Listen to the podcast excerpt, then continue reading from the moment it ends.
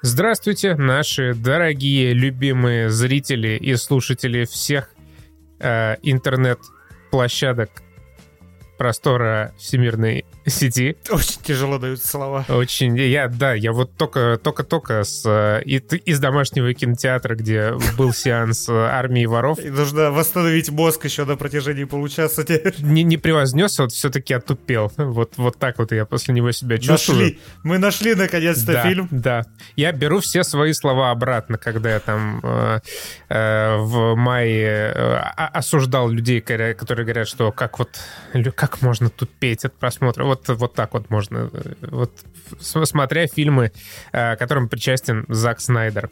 У нас есть, э, значит, «Армия воров» художественный фильм, сериал «Игра в кальмара», а также игры Стражи Галактики и э, Riders Republic или Republic of Riders. Hyperscape 2 Steep. Hyperscape 2. Э, в первую очередь, конечно же, мы благодарим всех, кто поддерживает нас на разных площадках, на Патреоне, на Бусте, в Apple подкастах и даже в ВКонтакте. И прежде чем мы приступим к обсуждению наших э, не самых главных тем, у нас самая главная тема. Спасибо большое Red Games за поддержку нашего за подкаста. Ссылку в описании. За ссылку в описании. 7 ноября на Netflix. И, ну, каждый уважающий себя человек смотрит Netflix. Правильно? Или хотя бы подписан. Или, или хотя бы слышал о нем, ладно. И 7 числа там выходит сериал «Аркейн» по мотивам известной игры «Лига Легенд». Иными словами, как «League of Legends. Иными словами, каждый уважающий себя человек хочет посмотреть время от времени какую-нибудь анимацию, но у него нет выбора, какую именно смотреть, потому что выходит одно аниме. Да, и вот. И вот, внезапно, откуда не ждали, выходит мультсериал с нормальным фреймрейтом и, судя по трейлерам, с офигенным графином. Мы пока что, конечно же, его не видели. Мы видели только трейлеры. Но, но и то лучше. уже Мы не да. смотрели сериал, но лучше. Мы смотрели трейлеры. И вот только что выпущенный клип Imagine Dragons, э, который... Э, Которому нарисовали еще там минуты три анимации. Да, но я, я, знаешь, я знаю, что там будет э, песня от Woodkid, и меня куда больше привлекает Woodkid, чем Imagine Dragons. Ну, ладно, я думаю, это коллаборация по старой памяти, потому что Imagine Dragons, они же уже пели для э, Лиги Легенд. Ну, короче, значит, э, э короче, что происходит? Riot Games любит рисовать мультики, в частности, клипы всякие на музыку, и тут нарисовала целый сериал. Да, раньше выходили клипы, классные, все было здорово, и, видимо, в какой-то момент пришла наконец-то в голову идея сделать уже полноценный э, сирик, мультиплик... анимир... анимационный сирик, и будет он посвящен э, моей любимой э, героине Джинкс, а также ее, ее известной, не менее известной сестре Вай. Э, у них будет э, некое противостояние, э, которое омрачено созданием э, некого устройство, которое позволяет управлять, боже мой, ты не поверишь чем. Чем? Магической энергией. Вот это да. Это просто невероятно. А, вся, весь вот этот э, замес развернется между Зауном и Пилтовером. Ты можешь себе представить? Я не могу представить, кто это, потому что я не особо шарю в лоре League of Legends, но графон, а, а мне больше как бы ничего не надо. Я увидел графон, я увидел э, арт-дизайн трейлера и в принципе, можешь меня не уговаривать даже. Это не важно, потому что, э, как заверяют создатели этого прекрасного анимационного сериала, не обязательно быть за э, любителем э, Лиги Легенд, чтобы понять все, что там происходит. Нам расскажут э, необходимую информацию уже непосредственно в самом э, сериале, который вы сейчас, э, кадры из которого вы сейчас видите на своем экране. А для тех, кто все же любит э, Лигу Легенд и вообще игры от Riot Games приготовлены особые отдельные подарки уже в самих этих играх. Например, в Лиге Легенд, которая большая и для ПК, э, будет обновление предсезона с новыми драконами, предметами и рунами. Будет оформление карты в стиле Аркейн и э, подарочные образы из сериала. В Wild Rift, о которой у нас тоже э, была интеграция пару выпусков назад, э, все чемпионы будут открыты на время бесплатно, плюс добавятся персонажи Джейс и Кейтлин, а в Valorant, в шутере, который, правда, не Лига Легенд, но все равно хороший, э, будет бесплатный боевой пропуск Riot X Arcane с тематическими наградами и новый агент Чембер. Хорошо, когда у тебя много игр, да? Просто ну, можно везде прорекламировать свой новый сериал, да еще и в душевном подкасте. А, да, а для тех, у кого нет подписки на Netflix, э, прекрасная новость заключается в следующем.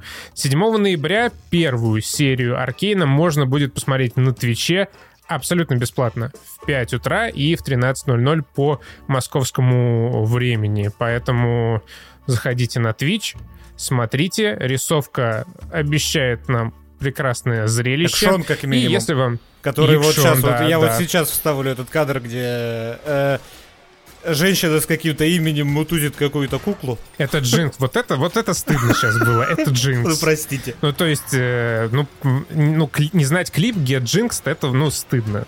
Все-таки есть вот, знаешь, некоторые пределы невежества, которые нельзя пересекать, да. Это, это была Джинкс, одна из главных э, героинь. Вот сейчас, наверное, радуются те, кто слушает нас на всяких эплах и прочем.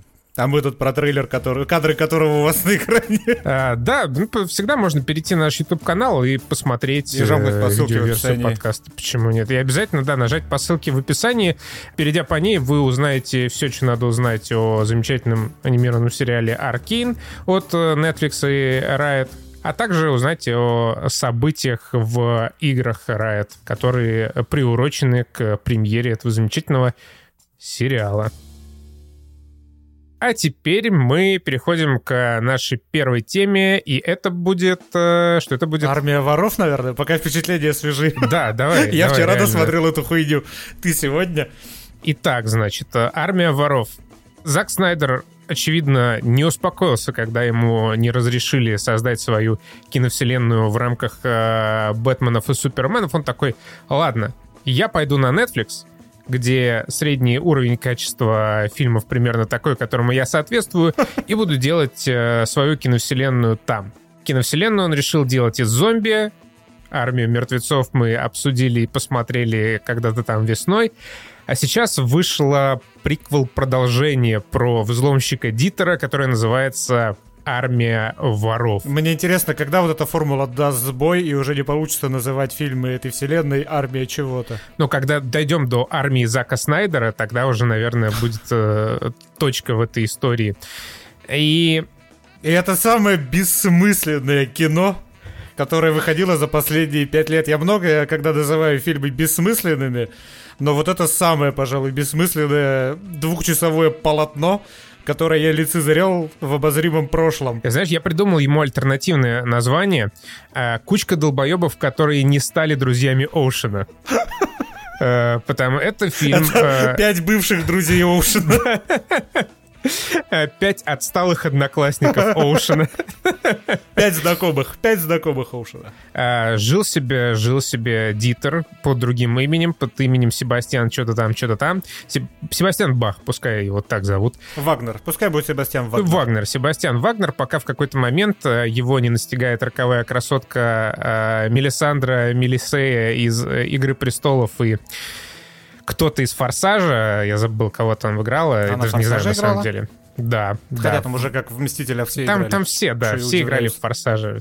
Э, да, э, хорошего актера дорога ведет либо в «Мстители», либо в «Форсаж». Успешного, точнее. Она к нему приходит, проталкивает ему какой-то булшит о том, как она ограбила трех посетителей кафе, у одного стырила часы, у женщины украла обручальное кольцо, у какого-то мужика из э, Труханов вынула э, пистолет. Типа, это должно подтвердить тот факт, что она супер крутая воровка, а ты смотришь такой, что, как ты, как ты, правда, как ты это Как повернула? ты вообще ходишь по улицам э, Берлина, скажи мне, если ты в международном розыске Интерпола? Помимо прочего, да, и в целом я бы посмотрел отдельный фильм реально о том, как она украла пистолет этого посетителя, забегал в него. Это правда было, мне правда это было интересно. Э, но, к сожалению, не показывают, просто чтобы вы понимали, насколько она крутая. Она приходит к Дитеру и говорит, Дитер, ты самый крутой взломщик вообще в истории э, всех взломщиков. Только ты способен э, откупорить э, три сейфа Рихарда Вагнера, сейфостроителя, который сделал несколько сейфов, и в одном из сейфов вообще умер, и этот сейф утопили. И, в общем, вот такая красивая, поэтичная история, и ты должен все открыть. И он такой, э, конечно. Да без базара, ёпта, я ж банковский клерк. Мои нервы не сдадут. Я готов присоединиться к команде международных э, известных грабителей, которых разыскивает Интерпол на протяжении уже скольки лет. Да, типа вообще никаких вопросов. Ну, то есть 100 вопросов, но когда он попытался их задать, ему сказали, давай не надо, давай потом задашь свои вопросы. Внезапно вспыхнула любовь, когда он захотел задать эти вопросы. Из ниоткуда, блядь, вспыхнула любовь до гроба. Ну, я, конечно, могу его понять, все-таки, да, актриса хороша. Ну, женщина красивая. Но ее я при этом не могу понять. А, в общем, команда долбоебов состоит э, типа, они как бы стебутся над этим, но... Э... Там нету панча, никакой, к этому стебу нету никакого панча. Это не стеб, это, это на полном серьезе. Не, они шутят, типа, ха-ха-ха, смотрите, у нас команда хакер, водила, громила, э, мозг и взломщик, ха-ха-ха. Типа, как в фильмах о взломах, да-да, ха-ха-ха, и вот, все. И вот. всех их объединяет то, что это кучка хипстеров из Watch Dogs, и второй и третий. Это не, э, э, э, это не грабители международного европейского уровня. это какая-то, сука, детвора пафосная. У одного дизайнерские кроссовки, другой это вообще какая-то э, обновленная версия Хью Джекмана, да? Следующее поколение Хью Джекмана, выращенное в пробирке. При, причем, когда показывают Интерпол, в принципе, становится понятно, почему... Потому что Интерпол такой же. Э, да, не могут поймать, просто, ну, это непонятно, это ирония, пост-ирония, пост-мета-ирония или еще какая-то сверхирония. Это знаешь, как вот, вот в этом меме, где показывают там э, голову, которая э, превозносится с каждой новой итерацией какого-то слова. Да.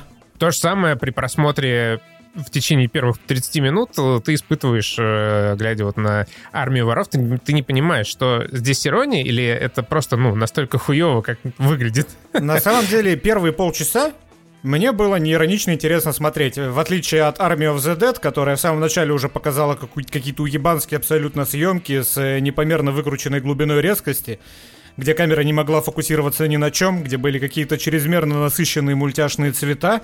Здесь снято стильно. Вот, кстати, снято прям красиво. На, на это приятно смотреть. Кстати, интересный, интересный факт. А, режиссер этого фильма, чувак, который играл главную роль. Да, собственно, вот этот, и вот этот бесячий немец, и в отличие от Army of the Dead, где он на контрасте был непомерно бесячим, здесь он, ну, терпимый, его можно терпеть. Приемлемый комедийный персонаж. Да, и первые полчаса ты наблюдаешь красивую съемку, хороший монтаж, качественный. Тебе приятно за всем этим наблюдать. Еще приятнее было бы наблюдать за этим без звука, что многое говорит о фильме. Но тем не менее, первые полчаса тебя хоть что-то пытается цепануть, но потом начинается такой ебучий маразм, что, что ему в принципе нет оправдания. Я полез смотреть, кто писал сценарий. Сценарий писал э, Зак Снайдер. Это, ну, на этом моменте абсолютно все вопросы отпадают. Рука мастера, она вот заметна сразу. Ты видишь, ну, какая-то срань просто отвратительный такой. Это просто глупо. Это, это Снайдер, что ли, сделал? Ты смотришь, это да, угадал. Это именно Снайдер сделал. Никто бы не справился с такой херней лучше, чем Снайдер. Просто э, сложно даже описать, насколько в этом фильме все по-ленивому тупо. Ну, Оушен охуел бы. Я думаю, Оушен, Оушен застрелился бы, если бы смотрел этот фильм. Как вообще, что, что они должны сделать? Они, значит, должны проникнуть в три разных помещения. Э, сложность ограбления возрастает с каждым новым вот этим помещением. И а, должны, значит, проникнуть туда и взломать сейф. В целом, как происходит взлом сейфа вот этим потрясающим а, дитером? Он подходит к сейфу после того, как они проникли каким бы то ни было образом э, в здание, э, втирает какую-то обосранную байку из э, скандинавской мифологии, после чего крутит три вертушки, пока не услышит э, без э, даже стетоскопа щелчок, и все, как бы сейф открыт. Более того, более того, не то что стетоскоп, он перед тем, как начать взламывать и вслушиваться, что там в сейфе щелкает, он включает, сука, музыку на телефоне. Да, Видимо, чтобы, блядь, лучше было слышно. Странного Вагнера. Каждый раз он включает Вагнера, и когда ты думаешь, что, блин, ну, может быть, хотя бы сейчас обойдется без Вагнера, он опять его включает, такой, ёб твою мать. И более того, последний... Спойлеры, кому не насрать, давайте будем честны друг перед другом. Последний сейф самый сложный. Там они на этом акцентировали внимание, что каждый последующий сейф, он все сложнее и сложнее и сложнее. Он почти заваливает попытку взломать второй сейф, но третий при этом он взламывает, сука, в едущем грузовике, заворачивающим на 240 градусов на серпантине, да, делающим крутые повороты. Его там пидорасит из стороны в сторону, он летает по всему кузову, при этом продолжает взламывать этот сраный сейф, при том, что за ними никто не гонится. В этом фильме есть два момента, где э, зачем-то вот этот пафос накручивается, типа мы убегаем от погони на огромной скорости, при том, что за ними оба раза никто не гонится. То есть в обоих случаях можно было остановить блядскую машину и сделать все, что они хотели сделать, но нет. Но, понимаешь, вот, вот в этом есть э, драматический надрыв. Нельзя останавливать машину, потому что как только машина остановится, они начнут пиздеть. Не, на самом деле они в едущей машине пиздели, ничто ну, то есть, не да, мешало. А, а, многоуважаемый взломщик, он не растерялся, когда взламывал на э, огромной скорости свой самый тяжелый сейф. Он продолжал травить байки о том, как из Вальгалы э, выгоняли Брунгильду, Брунхильду. И как бы все, все было абсолютно нормально. А, меня, меня, знаешь, что в целом порадовало? У них была фора полтора часа по отношению к э, полицейским и тем более там их предателям. И, во-первых, непонятно реально, в чем была проблема доехать до финальной точки и там вскрыть этот вонючий сейф. Или выбросить блядский телефон. И, ну уж тем более, я не знаю... Э, ну ладно, допустим, телефон бывает. Ну, человеческий фактор, пускай. Я за этот iPhone заплатила полторы тысячи баксов, как я выкину его в окно. Ну, либо так. Причем эти придурки, они же каждый раз, когда врывались в банк или в казино, или еще куда-то, открывали этот суперсложный сейф. Я, я так и не понял, почему он суперсложный. По-моему, сейфы современные работают вообще не так, и какой в этих сейфах смысл. Когда ну, есть, ты да, ошибешься так, два типа... раза, и он запечатается навечно. Что? А, а деньги внутри, а сотрудники банка такие, ебать, ну, у меня рука дрогнула, и что теперь? Что нам теперь делать? Вот это сейфы, которые взламываются вот просто прикладыванием уха к двери сейфа и вслушиванием в то, когда что-то где-то щелкнет.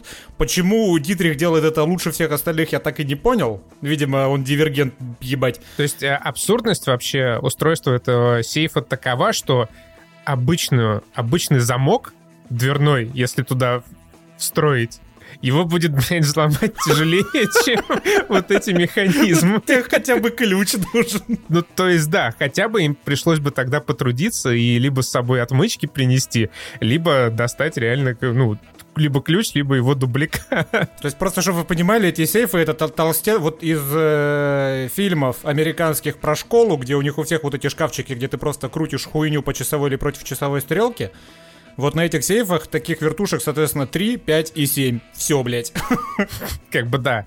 Че там э, многоуважаемый Рихард Вагнер э, ваял все эти годы, э, создавая свои винтажные сейфы, абсолютно непонятно. То есть показывают какое-то очень сложное CG-устройство дверей этих сейфов, что-то там крутится, куда-то перемещается, зам... один замок сюда, другой туда. Но в финале все заканчивается тем, что э, Дитер просто прикладывает свое ушко к дверце и вертит вот эти вот вертушки. Мне в какой-то момент фильма начало казаться, что э, его спонсировала студия Lion чтобы Зак Снайдер нарисовал ей больше вот этих вот э, клевых сиджишных анимаций для ее заставки с шестеренками вращающимися.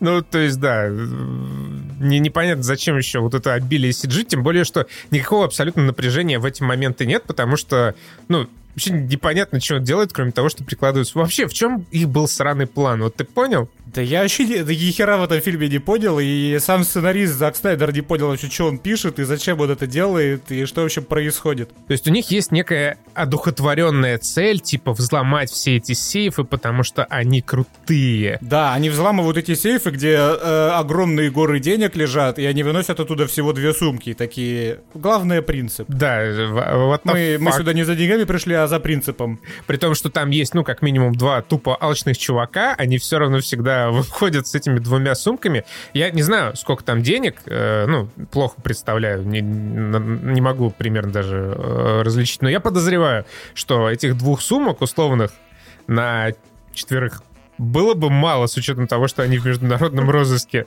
при любом раскладе. И как минимум, исходя из там каких-то базовых э, принципов самосохранения, им следовало бы с собой брать хотя бы чуть, ну хотя бы три, я не знаю, в сумке. Даже вот эти ограбления, они смонтированы плюс-минус интересно. Ну, хоть с какой-то, предположим, изюминкой. Они, не, они, э, они смонтированы по стандартам жанра аккуратно. Я бы, я вот так вот сказал. Вообще, бы. фильм снят аккуратно. Он э, красивый, оператор безумный молодец, монтажер все сделал правильно, сценарист в жопе ковырялся. Но то, что происходит между ограблениями, это просто кринжатина. Да, это, это реально ужасно. кучка каких-то долбоев. У них нет планов, ну, как таковых. Они, то есть у них есть хакер, и как бы предполагается, что это супер хакер, и мы должны понимать, что этот супер хакер может делать э, абсолютно все, что захочет. Может там э, заблокировать, разблокировать двери, но, конечно же, по сюжетным необходимостям э, будет там порой раз ложать. Если это главная героиня, которая э, главная в их команде, она, конечно же, может всех воодушевить, всех подбодрить и, и э, развалить, да, просто на раз э, каких-то охранников э, в банках вообще без всяких Которым, проблем. Когда она их била, наверное, раз шесть по лицу, э, им э, на постпродакшене перерисовали абсолютно да. одинаковые брызги крови. Причем там столько кетчупа им туда навалили. Я единственное не понял... Угу. Вот, вот эти вот брызги крови абсолютно не обязательны. Это, по-моему, единственное вообще, что может повлиять на возрастной рейтинг. Зачем они там? А, но они еще слово факт часто э, говорили, да, тоже без там, необходимости абсолютно. Ну, типа, да, если бы они э, обошлись без этой кровяки, которая абсолютно ничего не добавляет и не приносит этому фильму, и без факов, которые, ну, там тоже, в общем-то, могли бы быть спокойно вырезаны, можно было бы сделать фильм для всей семьи. Ну, я, вот, этот фильм, он ничем не отличается от фильма для всей семьи. Мне кажется, это просто, опять же, заявление за Зака Снайдера. Типа, мне похуй вообще. Я сделаю 18 плюс кино, или сколько там оно в итоге вышло. Я сделаю серьезно. 16 плюс показано, по крайней мере, э, в русском Netflix. Он, он, это он про себя фильм снимал, только мне похуй на деньги, на сборы, на все, на показы. Я, я делаю это ради искусства. Жалко, блядь, искусство не завезли. Я еще, знаешь, вот в этой всей потрясающей бригаде не понял, какова была в итоге роль вот этого супер крутого водителя, который за 15 минут может угнать машину, совершить на ней ограбление и вернуть ее обратно. Все, что он делает, это просто ведет фургон по прямой и больше не и жрет бутеры. Причем вот эта вот 30-секундная вставка с тем, что он э, пиздит чью-то машину, на ней совершает... Вот, вот в этом месте застрелился уже Диоуш, да, перевозчик, блядь. Ну, в типа исполнении Джейсона Стейтема, потому что э, машину-то угоняют, э, во-первых, неприметную, во-вторых, э, хуй пойми где, чтобы нельзя было отследить. Но тут он угнал ее э, от какого-то отеля, где наверняка стоят камеры. То есть, когда эта машина засветилась, по камерам легко находится, кто эту машину спиздил, и чувака крутит Интерпол тут же. Но не в этом фильме, конечно Но же. камеры здесь тоже работают э, рандомно. Э, их то там лупят, залупят, то их вообще просто, в принципе, нет нигде. Они же без масок ходят. Да. Они практически никак не маскируются. И вообще просто пох. И, конечно же, вот концовка, она прям э, смачно подытоживает весь этот пиздец. В общем, что там случается? Команда разделяется. Э, главный герой с Натальей Мануэль э, хочет убежать в закат с тремя сумками денег на катере. Э, за ними гонится полиция. Вот они уже на пирсе. Полиция, значит, каким-то образом телепортируется прямо им за спины. Но а, в составе ровно одного человека. Где-то все остальные пропали. Видимо, он быстрее всех бегает с дыркой в ноге. В жопе. Ну, в жопе, да. Но он же хромает всю игру, но вот туда почему-то прибежал самым первым. И происходит просто лучший диалог, э, которому позавидовал бы даже Тарантино. Значит, полицейский выхватывает пистолет, он сам в бронежилете, направляет этот пистолет на Натали Эммануэля и на Дитера, говорит, сдавайтесь. А она ему отвечает, «Э, давай я тебе сдамся, а чувак уплывет. И Интерполовец такой, давай. И, и все. И, и он уплывает в Америку, чтобы встретиться с Дэйвом Батистой и отправиться в Лас-Вегас э, грабить тот самый последний сейф, который они, в общем-то, и мечтали вместе ограбить. В этом фильме нету вообще ни капли логики. Ни капли здравого смысла и ни капли смысла, собственно, этот фильм смотреть. Я не знаю, он, он нужен исключительно для того, чтобы в двух предложениях можно было другу пересказать, почему Дитер оказался в Америке. Если другу по какой-то, блядь, причине, посмотревшему «Армию мертвецов», по какой-то причине интересен этот момент. Хотя никому на свете, кроме Зака Снайдера и чувака, который играл этого Дитера, не интересна эта хуйня. Ну, как бы да. Это, сука, нелепый кусок говна, вышедший опять на Netflix, что я, мне просто слов нету его писать. Ну, вот это тип, тип, типичный фильм от э, Netflix. И, иначе его характеризовать целом, невозможно. Да. да как бы э, Снайдер, я вот не знаю, и мне всегда э, был удивителен культ, я уже не раз говорил, э, вокруг личности Снайдера, но вот последние его два полотна, окей, Лигу справедливости не буду брать в расчет, но вот Армия мертвецов и Армия воров, это просто... Армию воров-то не он снимал, он там не режиссер. Ну, это он, да, он, он ее не снимал, поэтому более-менее она выглядит прилично. А вот э, как она написана, это вообще какой-то просто полный пиздец. Это, это кошмар. Это как будто накидал кто-то просто черновик, и его не стали никак развивать, этот черновик. Зак Снайдер, ну, посмотрел такой, с утра проснулся, такой, блин, нормально. Можно Оскар из этого возьмем. снять... Э, можно, нужно фильм сделать, почему бы и нет. Netflix вот за все платит, ему вообще поебать просто на качество. Э, и вот, вот так вот появилась э, армия воров. Причем э, я когда смотрел, что у Netflix э, были какие-то проблемы, в итоге было не 4К, а какое-то заблюренное 720p. Нет, вообще четенько абсолютно выглядит фильм на Netflix. Ну, не, э, просто сегодня, видимо, какие-то проблемы, и 4К А-а-а. мне не дотекало. Но, видимо, все ломанулись смотреть «Армию воров», потому что такой хайповый фильм, а, почти такой же хайповый, как «Игра в кальмара». О, хорош, хорош, хорош, хорош. Игра в кальмара. Корейский э, сериал. Блин, вот э, будут спойлеры. Имейте в виду, не спойлеры концовки. А, вот, знаешь, я пожалел о том, что я знал, э, о чем этот фильм.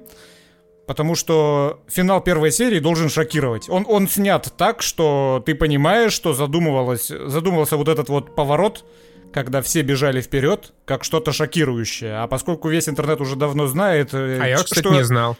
Я, ну, Ты... только неделю ну назад посмотрел, и вообще, хорошо, мне в целом... Э, ну, я сразу чуть-чуть обозначу свою позицию. На мой взгляд, он несколько подзатянут, э, но прям очень хороший, и я за то время, которое прошло с просмотра, уже успел для себя выделить э, основные bullet points, э, почему он мне понравился. Я соглашусь с тем, что это хорошо, это классно, это эстетично, безумно. Вот это тот фильм, в котором, ну, собственно, на самом деле, вот кадры такие же эстетичные, как большая часть кадров э, вот этого говната, который мы сейчас обсуждали, армии воров. Но в отличие от армии воров, вся эта эстетика, она еще и подкреплена и э, сценарием, и персонажами, и, в принципе, фабулой происходящего, которая, ну вот, по настроению выбивается из всего того, что мы видим в последние годы. Корейцы залетают со своим необычным кино — и залетают хорошо. Э, Игра в кальмара, она стала э, феноменом сезонным. Самый популярный сериал на Netflix. Э, Больше всего мемов на Найнгеге. Куча мемосов. Делают уже какие-то игры в Роблоксах по мотивам игры в кальмара. Это, ну, понятно. И мне все очень понравилось. Я даже примерно представляю, почему именно э, сериал получил э, такую народную любовь. Во-первых, из-за своей визуальной мемности, потому что он снят очень хорошо, и там есть отличительные э, визуальные такие якоря, типа униформы солдатиков, да, это прекрасная эстетика, и э, это то, что не похоже на большую часть всех других шоу, которые сейчас выходят. Во-вторых, это колорит э, корейский, южнокорейский. Все персонажи в этом сериале выглядят реально как обычные простые работяги. В отличие от, э, опять же, усредненного голливудского шоу, где... В отличие от международных европейских грабителей, которые выглядят как э, хипстеры из э, мажористой семьи, где-нибудь на третьем курсе колледжа. Да, и причем они, они же обязательно все такие должны быть разные. Обязательно и женщины, и мужчины, и темнокожие, и мулаты. Вот азиатки не азиа, или азиата не было в армии воров.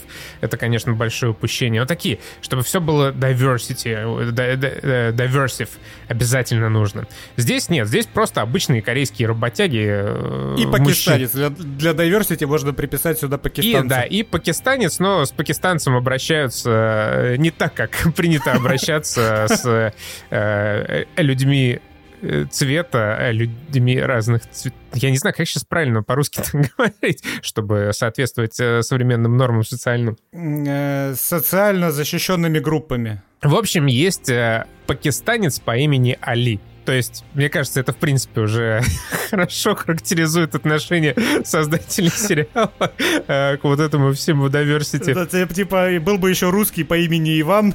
Да, и было бы идеально. Было похуенно. В общем, э, после того, как я посмотрел игру в кальмара, я, естественно, полез читать вообще, что там в Корее. Потому что без понимания контекста сериал, ну, мне кажется, намного менее интересно э, смотрится и воспринимается. А в чем заключается его суть? Это батл рояль, где а, некие люди, очевидно обладающие властью и богатствами, собирают а, корейцев, бедных, либо в основном задолжавших огромные суммы, и заставляют их за большой куш а, участвовать в играх. Ну, в королевской битве, состоящей из разных этапов. Важный нюанс, как бы не заставляют, а предлагают. Предлагают, предлагают да. Предлагают сыграть э, в игру на выбывание. И здесь и, э, есть такой э, критичный момент восприятия этого сериала. Э, почему вообще корейцы, вот эти вот герои, они соглашаются участвовать в, в основной своей массе, даже после того, как э, они столкнулись там с кровавым э, исходом первой Нет, же тут, игры. Тут, да, тут уже можно спойлерить, я людей предупредил. Э, мы, мы не будем спойлерить концовки всякие и там важные ну, сюжетные не, повороты, но вот самое начало замес обрисуем, это королевская битва на выбывание. Я все равно постараюсь там поменьше э, постараюсь спойлерить. А, в чем это тоже объясняется в конце сериала, но а, это в целом интересно. А, корейские сериалы, они, естественно, опираются на собственную культуру, на собственную политику, на собственный менталитет. И корейцы, они очень азартные люди сами по себе. Поэтому нам показывают главного героя как э, чувака, который ставит все свое бабло, и точнее даже уже не свое бабло своей мамы на скачках на ипподроме. Он уже просрал просто все, что можно было просрать. И э, вот это вот социальное неравенство слоев в Корее, оно очень сильное. То есть, если ты не щук, то, скорее всего, ты в долгах, и, скорее всего, твоя жизнь уже никогда не станет лучше. И реально два твоих пути — это там ну, в худших случаях, э, в которых как раз оказываются главные герои и участники королевской битвы, э, у тебя вот такие есть варианты. Ты либо покончишь с собой, либо тебя грохнут и распатронят на органы, либо вот ты примешь участие в какой-то такой игре, и может быть, может быть, ты получишь за это деньги и билет в лучшую жизнь. Причем там, кстати, была сцена, где он подписывал бумагу, что-то типа отказ от неприкосновенности. Я почитал, написали, что это булшит полный. Ну, конечно, тем более он кровью там как бы расписался. Да, отпечаток пальца кровью поставил. Не, я, я думаю, это просто какой-то символический жест со стороны мафии, которая... Ну, типа голову лошадиную в кровать подкинули. Да, да, да. Это же, ну, э, ростовщики, они дают в долг людям, те проигрываются. И вот таким образом, ну, типа, когда в следующий раз они к нему придут, и он скажет, э, там, сорян, бабла нет, я вам отдам в следующий раз, они там покажут ему эту бумагу, чисто, знаешь, по-пацански. И почку отнимут. Да, и такие, ну все, чувак, ты же сам пообещал, сам вот кровью подписал, поэтому э, прощайся, да, со своими органами. Вот, и чтобы э, иметь возможность хоть как-то из этого социального ада вырваться, герои принимают участие в этой самой королевской битве. Причем, опять же, э, их участие в этой игре предваряет э, отборочные, э, где они тоже как бы играют в азартную игру, как это, в, в сотке. В русских субтитрах были сотки. Там их просто нагревают. Ну, да. в смысле, накачивают перед тем и проверяют их готовность. Скорее, разогревают. Разогревают, да. Этот фильм, в отличие от «Армии воров», у него есть сценарий. Сценарий и в глобальном плане работающий нормально. Конечно, если отбросить то, что само существование всей вот этой вот структуры в том виде, в котором оно показано, которое организует королевские битвы, оно невозможно ни при каких условиях. Типа, Бэткомедиана можно отравливать на этот фильм, и он на 4 часа снимет выпуск о том, насколько все это тупорогая бредятина. Но, если от, отложить вот это, и впитывать просто это как данность, то впитывается это очень приятно, потому что и внутренние правила работают, и персонажи работают, и что самое любопытное, вся движуха, которая в этой королевской битве происходит, это вот именно столкновение характеров. Это даже не люди против игры и правил игры. Это люди друг против друга, каждый из которых, там, в зависимости от своего прошлого, от своего темперамента, от своего характера, он по-своему на это реагирует. И по-своему вот в этом коллективе решаются проблемы, и за этим, сука, очень интересно наблюдать. Когда вот тебе просто обрисовали правила следующей игры, всего там типа 5 или 6 игр, и ты потом смотришь, как это разворачивается, и, блядь, вот, вот, вот это написано. Такое вот за ночь не напишешь, как написал Зак Снайдер свою армию э, воров. Вот это прям сценарий, это прям хорошо. Да, и плюс э, фильм, он любит заигрывать со зрителем, и буквально там если не с первой, то с второй, с третьей серии, тебе, в принципе, уже примерно дают понять, кто скрывается там за ширмой, чем это все может закончиться, и э, тебе вот накидывают эти подсказки, и ты чувствуешь, там, если угадал, в финале э, дополнительное удовлетворение от всего увиденного и прочувствованного. Ты, ты понял, кто, кто да, что, что кто? я понял, кто что, обоих, я понял обоих, но вот это, это опять же, мне кажется, это несложно понять, если ты внимательно внимательно смотришь фильм, и ты угадываешь потому, что этот фильм ты смотришь внимательно. Потому что тебе каждая деталь Может, интересна, интересно, каждая да. деталь... Да, каждая деталь, она имеет смысл в этом фильме. Несмотря вот на то, что ты говоришь, он затянутый, и да, я понимаю э, позицию, но он такой долгий, потому что ему это нужно.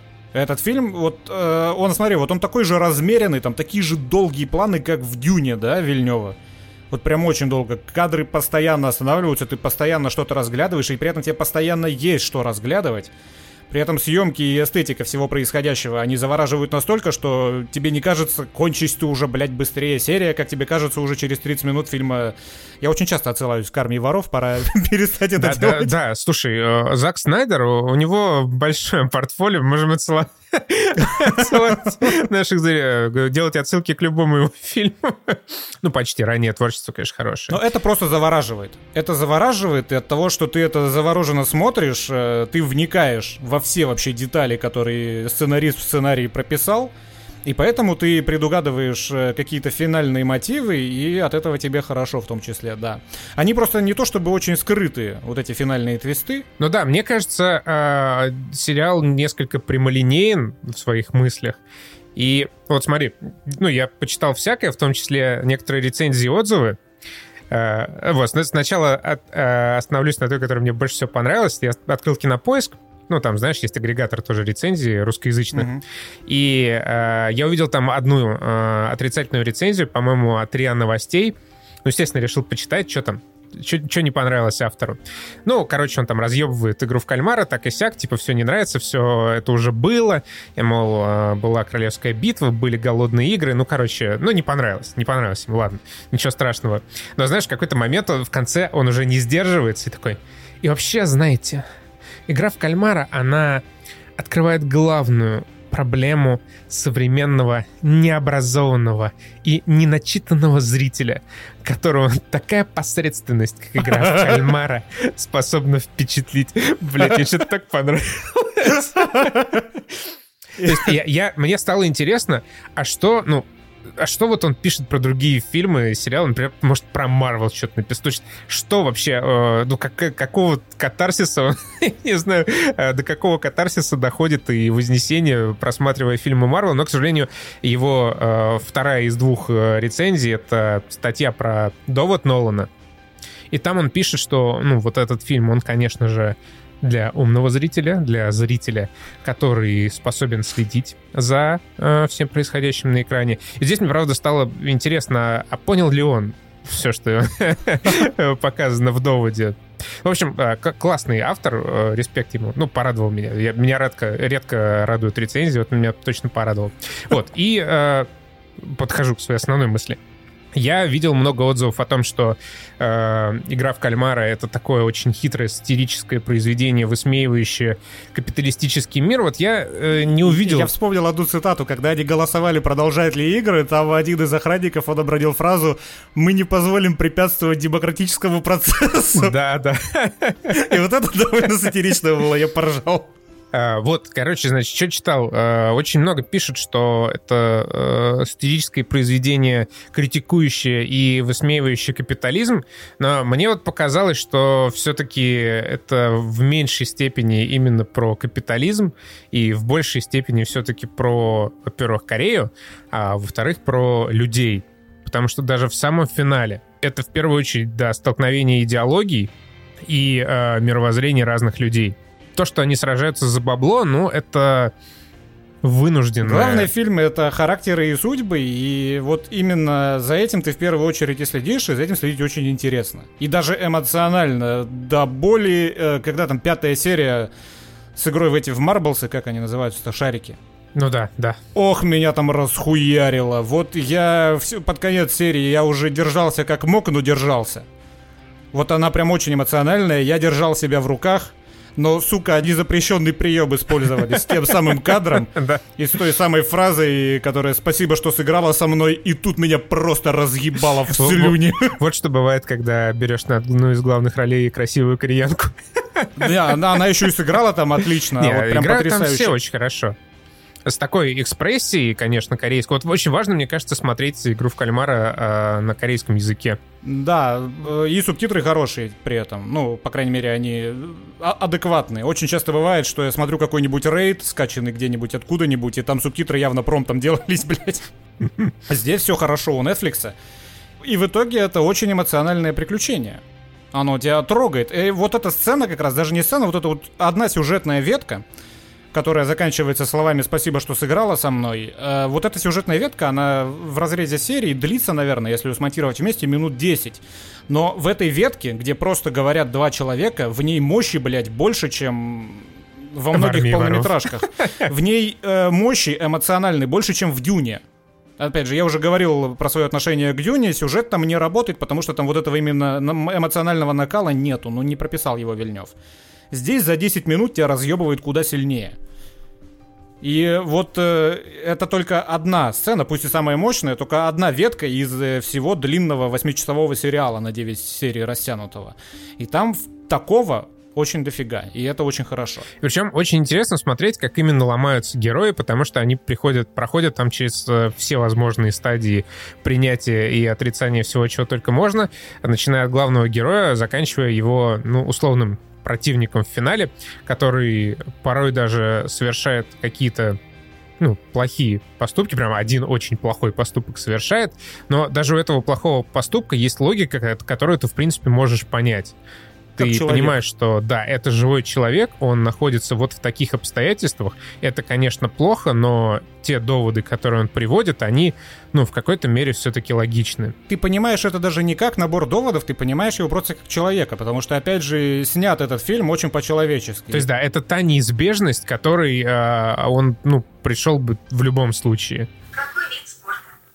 Ой, что мне Сири спрашивает, каким видом спорта я хочу заняться.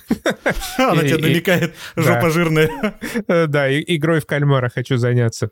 Но при этом э, есть, конечно же, и немного фимозные моменты. Например, вот эти самые игры. Я, типа, могу понять большую часть из них, но вот последний играет какой-то ебаный бред.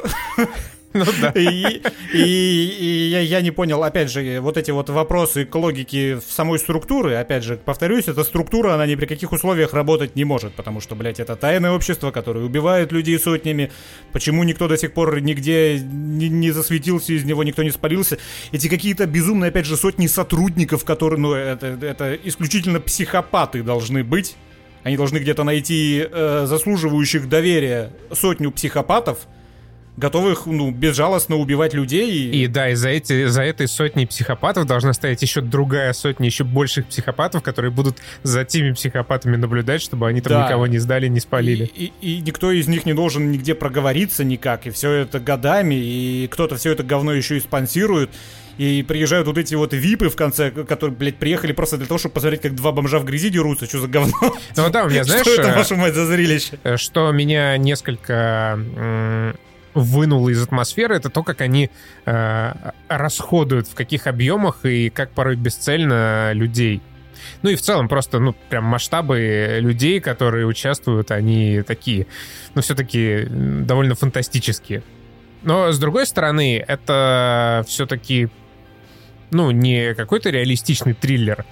А, в нем, ну, хватает именно таких фантастических элементов э, всего устройства, и ты в целом, ну, со временем погружаешься в этот мир, ты в него веришь. У него, у него, у этого сериала есть такой антиутопический акцент небольшой, и фильм внезапно, он достаточно легкий. Если мы опустим, опять же, те вот это «Спасибо, что сыграла со мной», некоторые эмоционально прям очень мощные сцены, этот фильм, он э, не такой гнетущий, каким может показаться, когда ты слышишь концепт.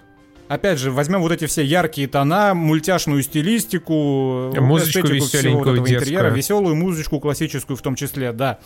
И фильм, он снят, на самом деле, довольно щадящий к зрителю, чтобы ты в депрессию не впадал, когда ты его смотришь, и в этом тоже заслуга режиссера-сценариста, это все, по-моему, один чувак снял. И сценарий написал, и постановкой занимался. То есть, вот, блядь, э, чувак знает, что он делает. Он знает, что он делает, он знает, зачем он это делает, и у него хватает навыков э, все это в лучшем виде подать. Ну, видишь, За исключением он... последней серии, потому что вот последняя серия мне очень не понравилась. Мне, мне концовка только не понравилась. Самый-самый вот финал, где... Блядь, красные волосы, я так понял, они что-то символизируют, но насколько, сука, это глупо выглядело, блядь. Ну да, и в финальный момент, когда он такой, типа, я тот герой, который нужен Готэму сейчас. Но вообще финал вот до этого, э, часть до этого прям меня очень сильно э, поразили эмоционально. Я по полночи не спал. Мне кажется, просто кто-то, спонсоры, которые деньги давали, или там еще какие-то дядечки-продюсеры, которые э, нависали над чуваком и давали ему свободу все это время делать то, что он хочет делать, они в конце сказали, типа, а вдруг людям зайдет, давай-ка подготовим Давай, ну, зрителя ну, чтобы, ко второму да, сезону. Ну, может быть. Ну, а вдруг, да. да и что тебе стоит? Ну, просто пускай он шаг назад сделает, и, и Причем, все. Э, этот сериал, он, в принципе, завершен, несмотря на вот эти вот клиффхенгеры в конце, он э, в целом идейно закончен. И второй сезон, он не будет таким же клевым, как первый, при том, что он наверняка... Уже сам этот сценарист, я где читал его цитату, что он сказал, что я писал долго-долго один, он один все это писал. Все это я писал один, а сейчас, если будет второй сезон, то само собой, из-за сроков и из-за всего такого, мне понадобится целая комната еще сценаристов, чтобы вместе быстренько все это написать.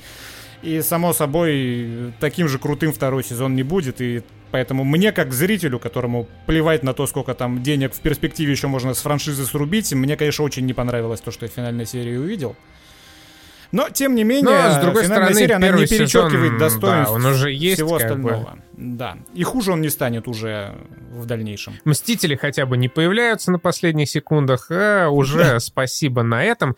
И тут мы как раз переходим к Марвелу. Хорош. Нормально, нормально, на, на четверочку, наверное, нормально. А, гвардейцы галактики вышла игра от Eidos э, Монреаль. Не гвардейцы же, как там, как, как они Гарденерс Гарденерс, да, Гарденерс. Спаржи, вроде, Спаржи галактики. Я это, это услышал в обзоре до Гейме от Уэса. Блин, ру- русская озвучка, конечно. Знаешь, как они, я посмотрел, как Фларкины э, там, э, на, на что заменили. Вмять, да, это. Ну, в целом, почему нет? Почему? Ну, это не имеет абсолютно никакого смысла, но надо Но же Фларк тоже не имеет. Нет, Фларк имеет, я же тебе рассказывал. Это а, не просто это слово кот, из пустоты. Кот, да, точно, да, да, это существо. Поэтому все, э, все имеет смысл. Начнем с трудности перевода, да. Я видел только какие-то, слышал кадры из обзора Уэса, и я не касался дубляжа. Я хочу сказать по той причине, но на самом деле причина простая, ебал я вообще дубляжи в принципе. Но вот основное достоинство этой игры это диалоги и озвучка оригинальных персонажей — это просто нахуй божественно. Это прям отлично. Мне эти персонажи по большей части понравились больше, чем в фильме Гана, хотя «Стражи Галактики Гана» — это лучшее, в принципе, что в киновселенной Марвел выходило, мое скромное мнение. Я их сейчас, конечно, после того, как я прошел игру, я еще раз пересмотрел первых стражей, это все еще охуенно, но вот в игре персонажи получились лучше. Они звучат лучше, они раскрыты, ну, конечно же, хронометраж 15 часов. И шутки намного лучше. И шутки лучше. Вот, ну, знаешь, из-за того, что игра длится 15 часов, ты не можешь э, все 15 часов один и тот же уровень шуток выдерживать, но там хороших овер до хера. А пусть они размазаны по этим 15 часам, но вот в целом я прошел эту игру до конца исключительно из-за диалогов и озвучки. Э, потому что это просто гипнотизирует, это охуительно. Все остальное... Это вообще вот это уникальная игра, абсолютно уникальная вот такие игры, как э, Стражи Галактики, они выходят очень редко, и я э, не говорю о том, что она, типа, лучше во вселенной, она просто, она говно. Да. Но невозможно. Вот у меня ближайший аналог — это Альфа Протокол.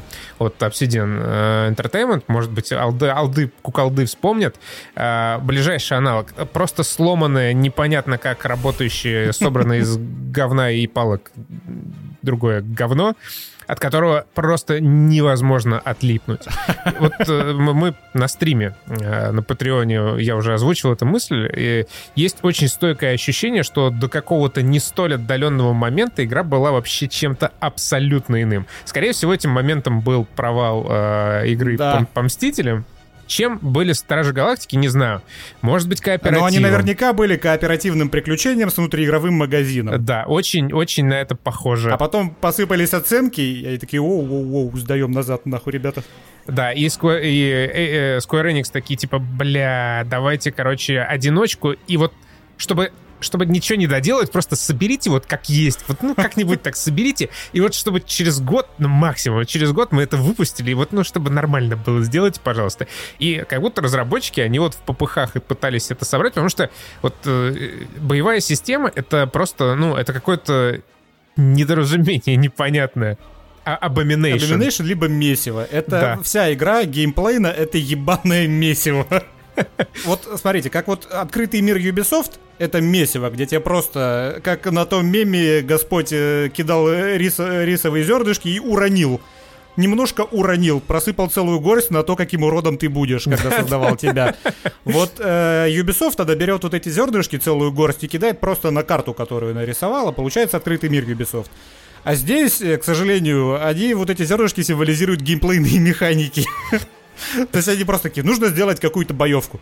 Они хуйнули туда всего, не удосужились все это разложить по своим местам, вот эти зернышки, где они должны лежать. В итоге у игрока это все вместе, и он, он хочет сделать одно, он делает вместо этого другое. В этой игре есть ульта, эту ульту я заюзал за игру раз 10, при этом всего один раз я заюзал ее тогда, когда я хотел ее заюзать, остальные разы я случайно просто по ней нажимал, блядь. Потому что она по-уебански расположена на геймпаде. У тебя постоянно слетает прицел с противников, до которых ты фиксируешься. По каким-то... Я пытался, блядь, понять, почему он слетает. Вроде я триггер не отпускаю. А я тебе, я тебе скажу, почему слетает. Ну, Когда давай. между противником и тобой оказывается твой напарник. А, ну вот, ну пиздец. При этом ты можешь стрелять сквозь напарников. Там бывают моменты, когда вот он перед тобой, и ну, пули прямо не сквозь напарника просвистывают. Но в какие-то То есть, типа, моменты... знаешь, как будто вот есть именно скелет, не прям вот вся моделька напарника, а вот его скелет, и как только вот этот скелет проходит э, мимо тобой Возможно. и противником, все, прицел сразу сбрасывается. Ну, наверняка еще какие-нибудь есть скрытые условности, но это вот типа, знаешь, когда у тебя кто-то входит в Origin из друзей в сеть, у тебя вылетает FIFA. Вот такое вот такое вот говно. Таких вот невидимых механик там овер до хера. Это боевка, блядь... Э... Ну, надо ее описать, типа... Да, давай. А, значит, Вообще, в целом, у Guardians of the Galaxy такие ощутимые вайбы Mass Effect. Прям это мог бы быть очень крутой Mass Effect про Marvel. Но не будет никогда. И э, у вас есть главный герой, и с ним ходят еще три напарника, по большей части их три ими можно управлять, но делается это не как э, в Mass Effect. Почему их три, их же четыре? 4. А, ну да, ну я тупой гуманитарий, 4. Ну, короче, весь состав э, Джеймса Ганна. Все, да, все, все, кто надо, все ходят. И э, все боевые сцены, они абсолютно одинаковые. Вы со стражами попадаете на некую арену. Это просто круглая квадратная арена, там иногда с какими-то возвышениями, иногда с какими-то низинами и пропастями, куда можно успешно улететь. Э, но это всегда именно арена. И э, вы, управляя э, Старлордом, сражаетесь ровно одним способом. Вы э, прилипаете прицелом к врагу. Целиться не надо, если что. Вы просто выбираете цель. Целиться, да. Это можно, но как бы игра не, не, не предполагает, что вы будете так делать. Просто есть такая возможность на, на всякий случай. И просто, ну, вы высаживаете в него 25 там магазинов своих супербластеров, пока он не умрет. Параллельно вы можете нажать на кнопку, время замедлится, у вас появляется меню с вашими напарниками, вы выбираете напарника, которому хотите отдать приказ, появляется еще одно меню с его ударами, и один из четырех ударов э, и его атак вы применяете. Все это делается в полном хаосе, когда туда-сюда разлетаются эффекты, со всех сторон на вас нападают какие-то противники.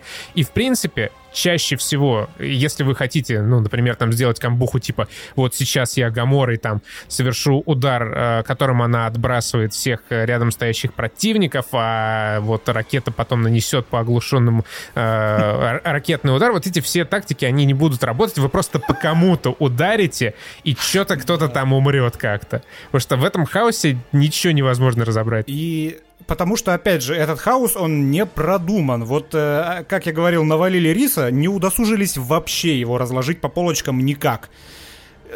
Это чинится буквально одним скриптом, чтобы у тебя, когда ты нажимал на кнопку отдавания приказов, мгновенно фризилось время, как оно фризится в Mass Effect.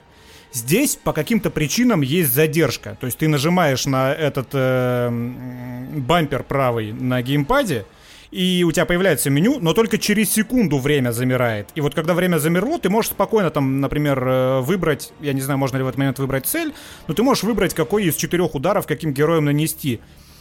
Но из-за того, что э, темп игры здесь не такой, как в Mass Effect, где ты прятался за укрытиями и тактически распоряжался навыками. Здесь ты постоянно носишься, стреляешь, как в том же, опять же, Вольфенштейне. Поэтому чаще всего ты не тратишь эту секунду, а ты просто нажимаешь этот бампер и быстро кому-нибудь что-нибудь выбираешь, пусть оно хоть куда-нибудь, блядь, попадет. Просто, да, чтобы не простаивали навыки. Да, и, э, потому что это все вредит, в том числе э, э камбухи, которую ты хочешь сделать. Если ты секунду будешь каждый раз ждать чтобы кому-то отдать приказ, то когда ты всем отдашь приказы, уже стан спадет с противника, которого ты до этого специально застанил. То есть там, там есть такой момент. Поэтому ты просто нахуй, ты вроде кое-как уже тактильно запомнил, где что находится, но может быть не попадешь, другой прием заюзается, э, попадешь не по тому противнику, по которому хотел. Э, в общем, вот это месиво, оно в итоге выливается вообще не в то, что ты хотел сделать, но вот теперь другой нюанс этой игры. В целом похуй, потому что я проходил на максимальной сложности, умер раза 4 за всю игру, и игра проходится и так. Э, то есть вот это месиво, оно мало того, что оно с точки зрения какого-нибудь там э, player experience, оно не продумано, и там скрипты не прописаны, чтобы тебе было удобно этим заниматься это месиво, оно еще и в своей геймплейной основе, оно не имеет смысла, потому что игра проходится и так. Че бы ты ни жал, куда бы ты ни стрелял, в какой бы последовательности ты противников не выносил, ты все равно победишь. Э, здесь вот есть еще один интересный момент. Я думаю, это осознанное решение разработчиков сделать, ну, игру проходимой там на любой, э, на любом уровне сложности, потому что она не вызывает вот эту фрустрацию из-за своей кривизны и говенности боевой системы. Ты сражаться весело. Сражений там не так много. А, в основном это всякие хождения, брождения. И когда эти сражения начинаются, ты не испытываешь вообще никогда никакого раздражения, потому что ты в любом случае всех побеждаешь, ты отдаешь какие-то приказы, твои напарники выполняют какие-то действия, туда-сюда разлетаются спецэффекты, иногда ты там кого-то что-то добиваешь, это прикольно. В таком, на общем, грубо говоря, на общем фоне твоего восприятия игры эти битвы, они вписываются вообще прекрасно. А с учетом того, что эти битвы обрамлены великолепными диалогами, отличным дизайном и просто ну, потрясающими персонажами, вообще никаких претензий по большому счету не возникает. Ты не прошел наверняка игру до конца еще? Да, и мне еще, ну, видимо, а, часа 3-4 вот осталось. До финальных глав дойдешь, начнется фрустрация, потому что там акцент смещается именно на бои, у тебя в каждой комнате по пачке противников, и, сука, ёб твою мать. Я согласен абсолютно. Бои наверняка сделаны специально даже на высокой сложности, такими простыми, не вызывающими вообще, ну, не требующими от игрока никаких осмысленных действий, потому что, блядь, геймплейная боевка, она не предназначена для осмысленных действий. Она, она не может тебе предоставить... Она не может игроку предоставить инструмент для того, чтобы он э, жамкал по этим кнопкам осмысленно. Поэтому, я думаю, э, на каком-то этапе подсократили количество боев в игре, и большую часть времени ты именно что бегаешь, исследуешь локации, как, ну, как в том же Uncharted, как в том же Fallen Order. Там много есть куда свернуть, там много есть каких препятствий поразрушать. Ну, вот Fallen Order, да, у меня тоже такая вот одна из первых ассоциаций после Mass Effect. При этом, кстати, я для себя так оправдываю настолько высокие оценки игры. Пользовательский рейтинг в районе 85, 80-85 на всех платформах. Людям зашло. Я для себя это оправдываю тем, что в 2021 году уже достаточно для того, чтобы полюбить игру, вырезать оттуда ебучий внутриигровой магазин. Потому что вот здесь ты действительно ценишь то, что ты находишь в каком-нибудь секретике какой-нибудь костюм. Потому что больше ты его нигде не найдешь. Если ты в Marvel's Avengers ебучих там дрочил какую-нибудь валюту и потом покупал, или просто вносил рубли и покупал ебучий костюм, то здесь это ощущается как находка, как что-то, что ты заслужил, и это понятным образом э, влияет на твое восприятие игры. Знаешь, мне кажется, все-таки дело немного не в этом. Ну, то есть, этот магазин, понятно, это хорошо, э, хороший мув, что его нет. Но дело в том, что Guardians of the Galaxy, ну, помимо своих э, неоспоримых достоинств, это еще такой чистый концентрат игры. Ты когда запускаешь какой-нибудь Far Cry 6, а игра тебя доебывать начинает вот тебе такое задание, вот тебе секое, вот тебе карта на 250 тысяч квадратных километров, пидорь пылесось на лошади 20 пустыню, километров в ту да. сторону, чтобы взять квест. Здесь это реально игра на 15-20 часов, ты ее прошел, скорее всего, ты даже весь контент освоил за эти 15-20 часов, нашел там все секретики, побеседовал со всеми героями-персонажами, э, ты какие-то там сюжетные развилки поделал, попроходил, все, отлично больше от тебя ничего не требуется, ты не приходишь в Стражи Галактики вот как на вторую работу после работы. Согласен. И вот э, а мы говорим, что играть, именно стрелять э, не вызывает толком интереса, но я не могу про эту игру сказать то, что я сказал про э, Plague Tale Innocence. Я сказал, что там в принципе нету геймплея, поэтому можно проходить эту игру на ютубе, вы получите абсолютно те же самые эмоции, как если бы сами играли, предварительно заплатив за игру. Здесь все-таки, конечно, нет. Геймплей, он каким бы неказистым не был, он есть и порой разбавляет процесс. Он не хороший, но он есть. У тебя есть э, выбор, как поступить, что делать. Это либо просто какие-то диалоговые опции, которые, ну, ты хочешь услышать, например, вот это от Питера Крилла, или ты хочешь услышать вот это. Ты хочешь услышать, куда заведет вот этот разговор, или вот этот.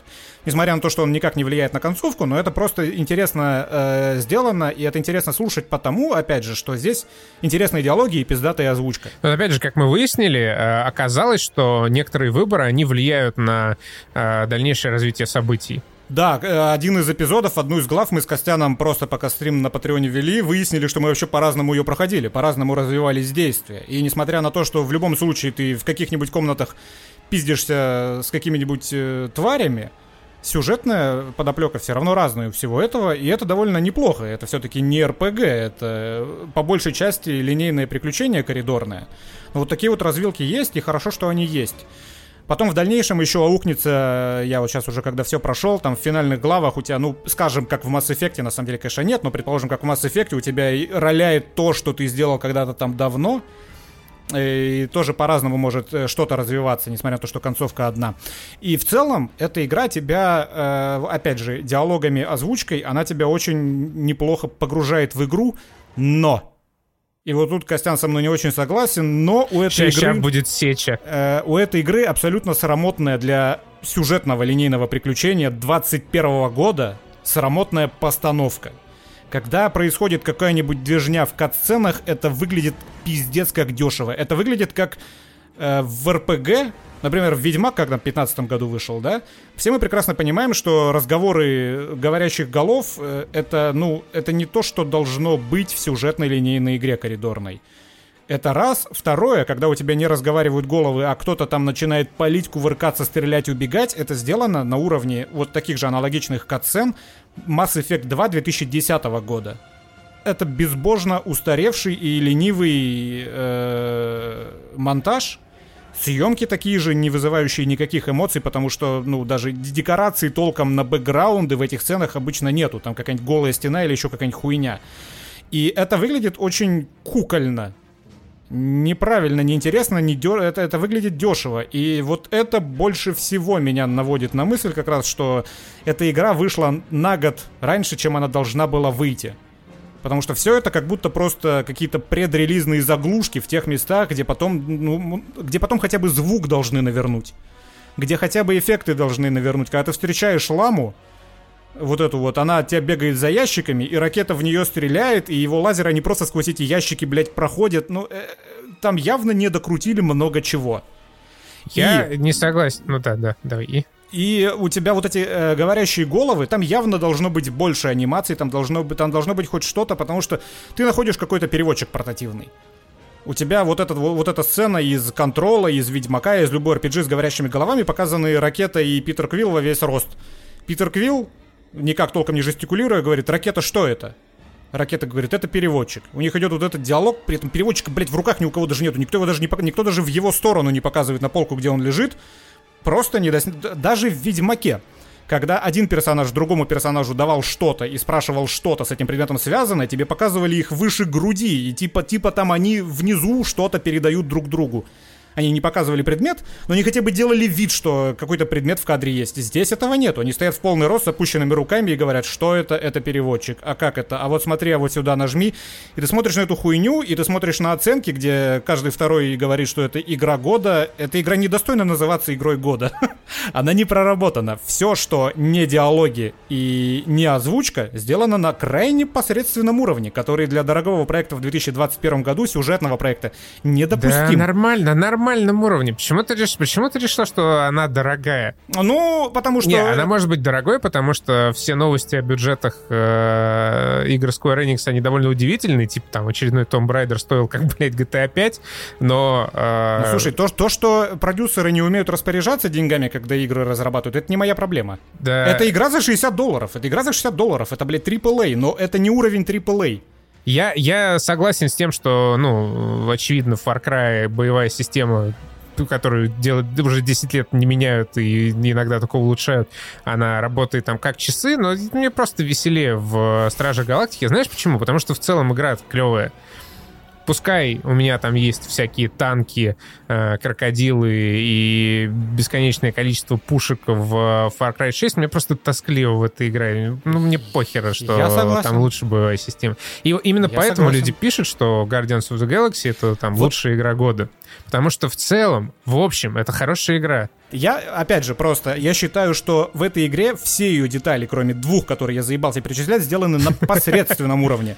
Не на хорошем, не на хорошем уровне, не, не, не на нормальном уровне. Это уровень посредственный. Это, это необходимый минимум для того, чтобы с людей требовать 60 долларов. Это минимум. Боевка, управление, э, глобальный сюжет. Не вот диалоги персонажей, а глобальный сюжет, который хочет казаться масс-эффектом, он тупорогий напрочь. Ну, это, ну, ты чувствуешь в этом комиксовость она не продумана на уровне Mass Effect. Знаешь, это не, это не уровень серьезной научной фантастики, несмотря на то, что они пытаются э, события такого же масштаба в эту игру впихнуть. И, и из-за того, что вот эти вот два нюанса не сходятся, все это выглядит бредом сивой кобылы, по большому счету. Exploring, кстати, хороший. Вот exploring нормальный, веселый. Кстати, э, вот именно во время exploring а на Забвении меня прям вообще не покидало ощущение, что вот прям капец как не доделали. Это огромный уровень, где есть куча точек интереса, где, очевидно, должны бы происходить какие-то события, хотя, может быть, они позже будут происходить, но тем не менее.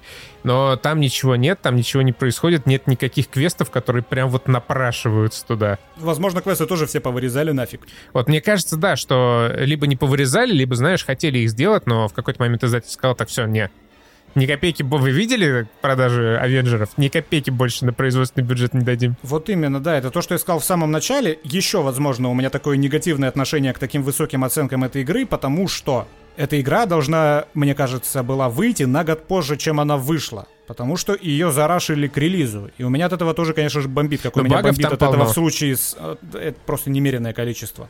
Там то, что патчами чинится за два месяца, это только баги, очевидные баги, с которыми ты сталкиваешься. Там я, блядь, не смог. И, кстати, US тоже я посмотрел, когда обзор. Там есть вот это место, когда ты боком пятишься, знаешь, возле обрыва. Uh-huh.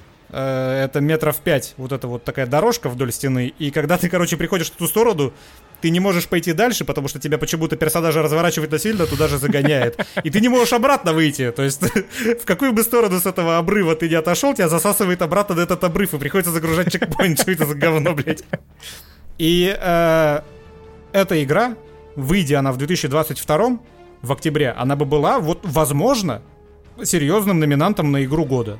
в моих глазах, потому что там исправили а, бы нет, много потому говна. что уже Horizon вышли бы и God of War. Но я говорю номинат, я не говорю, что она бы получила от меня прям голос за игру года, но это хотя бы был бы материал. Это, я сейчас считаю, что эта игра это не материал на игру года. Она недостойна называться игрой года, потому что ее зарашили, не продумали, накидали, как мы уже с тобой сказали, риса, и вот, ну вот, вот, будь что будет, покупайте. Хотя бы нет внутриигрового магазина. Это не уровень игры года, я не согласен абсолютно с этим. Не знаю, я, блядь, вообще не понимаю твой крестовый поход на эти оценки и звание игры года. Не похули. Просто, видишь, люди будут задавать вопросы, типа, какого хуя вы говните хорошую игру, я, я а, сразу отвечаю на этот вопрос. Я, я даже не думал в этом направлении, типа, кто там какие оценки поставил, кто номинировал. Но номинировали, номинировали. Вообще, блядь, там эти зельды какие-то играми года становятся. Ты про Guardians Марио Одиссе, да, и прочего. Да, залупа для свеча. ты вообще? Какой нормальный Bloodborne эти ебаные, блядь. Ты нормальный человек, вот к этому даже не прикоснется, а что игры... Э, ужас, конечно, страшно. Ну, ладно, да, но в целом, опять же, да, э, я считаю, это не игра года, но это нормальная игра. Я ее прошел до конца, и я бы ее прошел до конца, даже если бы не писали, мы не писали подкаст. Я бы Кену вряд ли до конца прошел, я уже, понятно, не прошел Far Cry 6 и не хочу. Вот эту я прошел, и в целом вот я, Кену конечно... я тоже не прошел, и знаешь что, вот мы сейчас сидим, пишемся, я посмотрел эту гребаную армию воров, и единственное, о чем я сейчас думаю, блин, вот поесть бы и поиграть э, в Стражей. Пока, пока я не улетел в отпуск, вот надо успеть пройти, очень хочется. В целом, норм игра. К сожалению, просто... К сожалению, мы не можем сказать того же о Riders of Republic. Слушай, я даже, даже без надписи перед глазами вспомнил это название, типа Hyperscape непонятное Riders of Republic? Она так называется? А, блядь, Riders Republic, сука, я был так близок. Ubisoft прям себя побеждает э, в умении называть игры так, что ты их не можешь просто запомнить. Ты, ты, ты даже если где-то видел трейлер и захочешь поиграть, ты не сможешь вспомнить это название. Реально, вот Денис на стриме тоже правильно сказал, была игра Steep про тоже экстремальный спорт. Вообще простое название, короткое, легкое. Это все предельно просто. О, я посмотрел трейлер игры Steep, мне понравилась игра Steep. О, слушай, может быть, пойдем погоняем в Steep по мультиплееру? Блин, как классно в Steep можно э, падать с обрыва. Все, легко, понятно. А здесь, блядь, я посмотрел, что-то республиканцы там, блядь, э, что-то про... Демократы. Демократы, да. Какие-то райдеры, что? Республика, республика, Райдерс, Репаблик, Репаблик Райдерс, Republic of Riders, Riders of Republic. Как это запомнить, как это понять? Может, у нас, конечно, уже Альцгеймер просто прогрессирует э, с сверхцветовой скоростью со скоростью перемещения Интерпола по армии воров. Но, по-моему, да. это очередной чудовищный нейминг. И очередная абсолютно мертвая бездушная игра. Ну, слушай, давай сразу скажем, чтобы в нее поиграли очень мало. Я так вообще, наверное, часа полтора в нее поиграл, при том, что Ну, слушай, мы... я, я не считаю, что я мало поиграл. Я, смотри, 5? ну, типа часа, ну, может, не 5, но 4 точно часа я в нее поиграл. Это, ну, не прям мало. Окей. Okay. Хорошо, хорошо. И вот э, Ubisoft, что в Far Cry, что в Вальгале, что в этой республике своих райдеров, она с порога начинает душнить, прям тебя просто душить. Вот у тебя тут такие активности, вот у тебя тут сякие активности, вот у тебя опять эта карта просто бесконечно километровая. Вот у тебя есть магазин, вот ты зарабатываешь такие очки, вот ты прокачиваешь. Ubisoft, она делает свои игры таким образом, чтобы э, увеличивать показатель удержания аудитории. Последние годы стало очевидно, что производственный процесс — это мы не делаем игру и вставляем туда магазин, мы делаем магазин, и вокруг этого делаем игру. Стараемся более-менее разные делать игры, но вокруг одного магазина. То есть, блядь, я реально, ну, я вот запускаю что-то от Ubisoft, и мне хочется себе э, почесать вены э, зубами. Потому что это просто невозможно. В то время, пока, ну, опять же, в тех же Стражах Галактики. Это даже... Вот я не могу даже позалипать вот в игры от Ubisoft. Я последний год проходил Спайдермена э, от Insomniac. Долго ты его проходил? Ну, знаешь, э, вот когда хочется позалипать, я включаю Спайдермена. Угу. Ну и в этом году я только DLC вот закончил как раз недавно, э, финально завершил. И Spider-Man, он в этом плане идеальный. Ты заходишь, там прекрасная боевая система, там прекрасные анимации, все сделано на очень высоком уровне, и даже, ну и бои вообще не надоедают. Я они... вспомнил блядский интерфейс в Стражах Галактики. Этот огромный розовый светящийся интерфейс, да, который, который занимает багует. пол экрана, и который э, после каждого боя в конце пишет тебе, как, э, вы, выставляет тебе оценку, и все это поверх, сука, кат-сцены, которая запускается после окончания боя. Ёб твою мать, какая кривая эта игра. Причем тоже с этой оценкой э, забавно, конечно, как будто реально ты, блядь, в Devil May Cry какой-то играешь, где твои действия, да. твои камбухи, то, как ты своими пальчиками ловко орудуешь, хоть что-то может решить, блядь, ты просто спамишь все кнопки, и всегда в 100% случаев ты получаешь оценку там супер превосходная или какая она там самая высокая. Я понял ближе к концу, зачем это сделано. Вот этот вот ебучий, ужасно некрасивый интерфейс после боя, он э, сделан просто в качестве мотивации для того, чтобы ты быстрее качался. Потому что когда ты прокачиваешься до конца, он больше не появляется.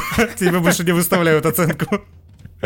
Э, вот, ну, типа, все, да, ты выпускник, тебе больше не надо ставить оценки. И вот в Spider-Man ты заходишь в Spider-Man и вообще все хорошо, летаешь себе, выбиваешь какие-то костюмчики, делаешь э, приятные активности, до которых тебе легко добраться. Ты хоп-хоп-хоп сюда попрыгал, здесь что-то сделал, получил какую-то награду, что-то качнул, весело посражался, прекрасные плавные анимации, все здорово, супер, отлично сделано. Ну и до этого, если ты хочешь, ну, до, до вот этого залипалого, тебе еще дают супер крутую, качественную, э, дорогущую игру с прекрасной постановкой, э, с открытым миром, где тебя вот не душат. Не душат необходимостью захватывать какие-то аванпосты. Там есть, конечно, вышки, там же есть вышки в Спайдермене, я уже забыл. Э, там есть вышки, которые просто а, эти... двумя стиками за секунду захватываются. Да, да, спутниковые вот эти вышки. Да, и это, кстати, можно даже отключить в настройках, если ты не хочешь. Ты просто к ней подлетаешь, нажимаешь кнопку, она автоматом захватывается. Да, да, и мини-игры там тоже можно вот эти э, скипнуть, которые не понравились никому сначала. То есть вот это эталонная игра в открытом мире. Э, все, что ты делаешь, все интересно, и ничто из этих активностей не э, предусмотрено для того, чтобы просто задержать тебя э, в игре как можно дольше и затормозить твой прогресс. Опять же, потому что э, в подкорку пробираемся, потому что нет внутриигрового магазина, и игре похуй, сколько ты времени в ней проведешь. 20 часов или 3 часа, ты уже все деньги заплатил, она больше от тебя ничего не хочет. Ну, то есть, да, все костюмчики на получай бесплатно. Через два месяца приходи за сюжетным DLC, еще через два месяца за вторым, и там в конце за, за третьим. Все, легко. Нет никаких вот этих ивентов, нет необходимости прям вот дико гриндить что-то. Вот эти ресурсы все собирать, чтобы себе какое-то отреставрировать поселение, чтобы поставить себе верстак, на котором ты можешь себе какой-то новый кожаный мешок для обуви э, скрафтить. Нет вот это всего просто от, от вот этой Всего рутины. вот этого, что есть э, в Riders Republic. Да.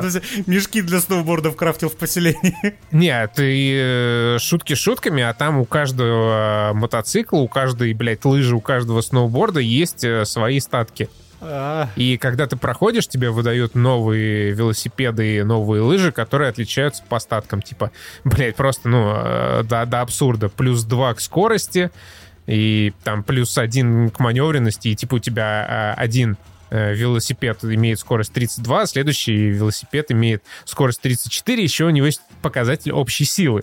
Вот этот велосипед у тебя на 157, а следующий уже на 210. Ебать, охуенно, очень Отлично. интересно. Но прокачка же должна быть, чтобы э, игрок не терял интереса к э, происходящему и возвращался дрочить себе дальше новые велосипеды и, может быть, покупать что-то в магазине от Ubisoft. Короче, меня, на, на меня накатило дичайшее Э, уныние, когда играл в Riders of Republic. Потом а, мы еще Riders с Денисом... Republic. Да, вместе поиграли. Оказалось, что, ну, на, на нашу тупость, очевидно, наложилась э, суровая действительность, когда мы нажимали там на э, общие гонки Versus, в итоге сражались только мы вдвоем, нас не закидывало ни в какие другие события к другим э, игрокам. Как будто матчмейкинга, да, мы, мы не нашли, где матчмейкинг, походу. То есть, да, мы не, не нашли такую кнопку и, ну, просто вдвоем какую-то, блядь, пиццу развозили. Это абсолютно неинтересно. Там нельзя друг друга нормально пнуть, тыкнуть, чтобы спихнуть с трассы, и ты просто, ну, типа, мчишься вниз по склону на велосипеде, вдвоем мчитесь, и как бы все. И ты чувствуешь, что ты попал в Need for Speed в последний. Да, и не хватает только реально капель дождя, которые... Это не слезы, это дождь. Да. Но, в общем, мы э, такие запланировали стрим для патронов, думали, сейчас два часика порубимся, покажем людям Riders Republic, э, посидели это минут 40 и пошли играть нахуй на стриме прямо в Guardians of the Galaxy. Ну, потому что, да, это абсолютно ну, не, невозможно, не могу. И, и меня, и вот Ubisoft вообще прекрасная контора, они же недавно еще анонсировали, э, вс, ну, как, вернее, появился слух, что все-таки дали зеленый свет новой части Splinter Cell, и если, может быть, еще пару лет назад я бы такой, блять, ну, наконец 15 то сейчас я понимаю, что, бля, не надо. Давайте, давайте лучше, пускай Сэм Фишер останется приглашенной звездой во всех этих ваших остальных играх. Не надо, нормально, уже закончилась серия, и пускай себе спокойно живет. Потому что я вспоминаю вот этот потрясающий подарок на 20-летие серии Ghost Recon, блядь, как же это было хорошо анонсировать фри-то-плейный Ghost Recon на 20-летие серии. Battle Royale. Battle Royale в сеттинге Ghost Battle Recon. Royale, ну это да, само собой. То есть люди уже ждали продолжения Breakpoint, Breakpoint, который все разъебали, отхуесосили три года назад, или когда он два года назад когда он вышел.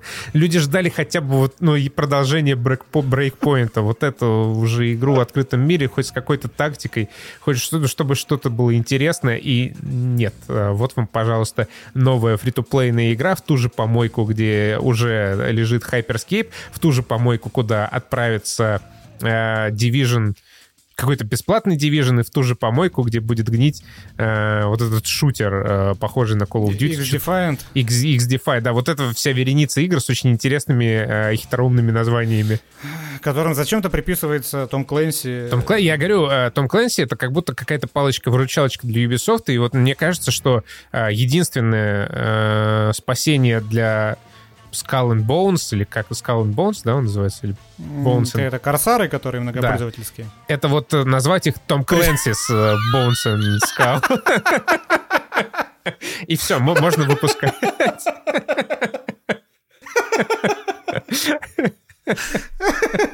А, охуенно.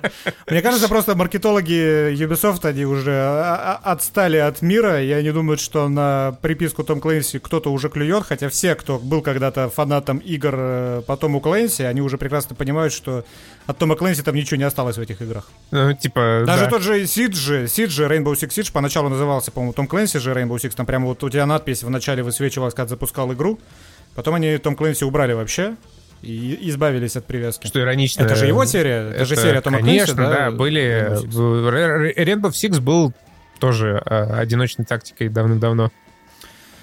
Эм, короче... Пока. Пока.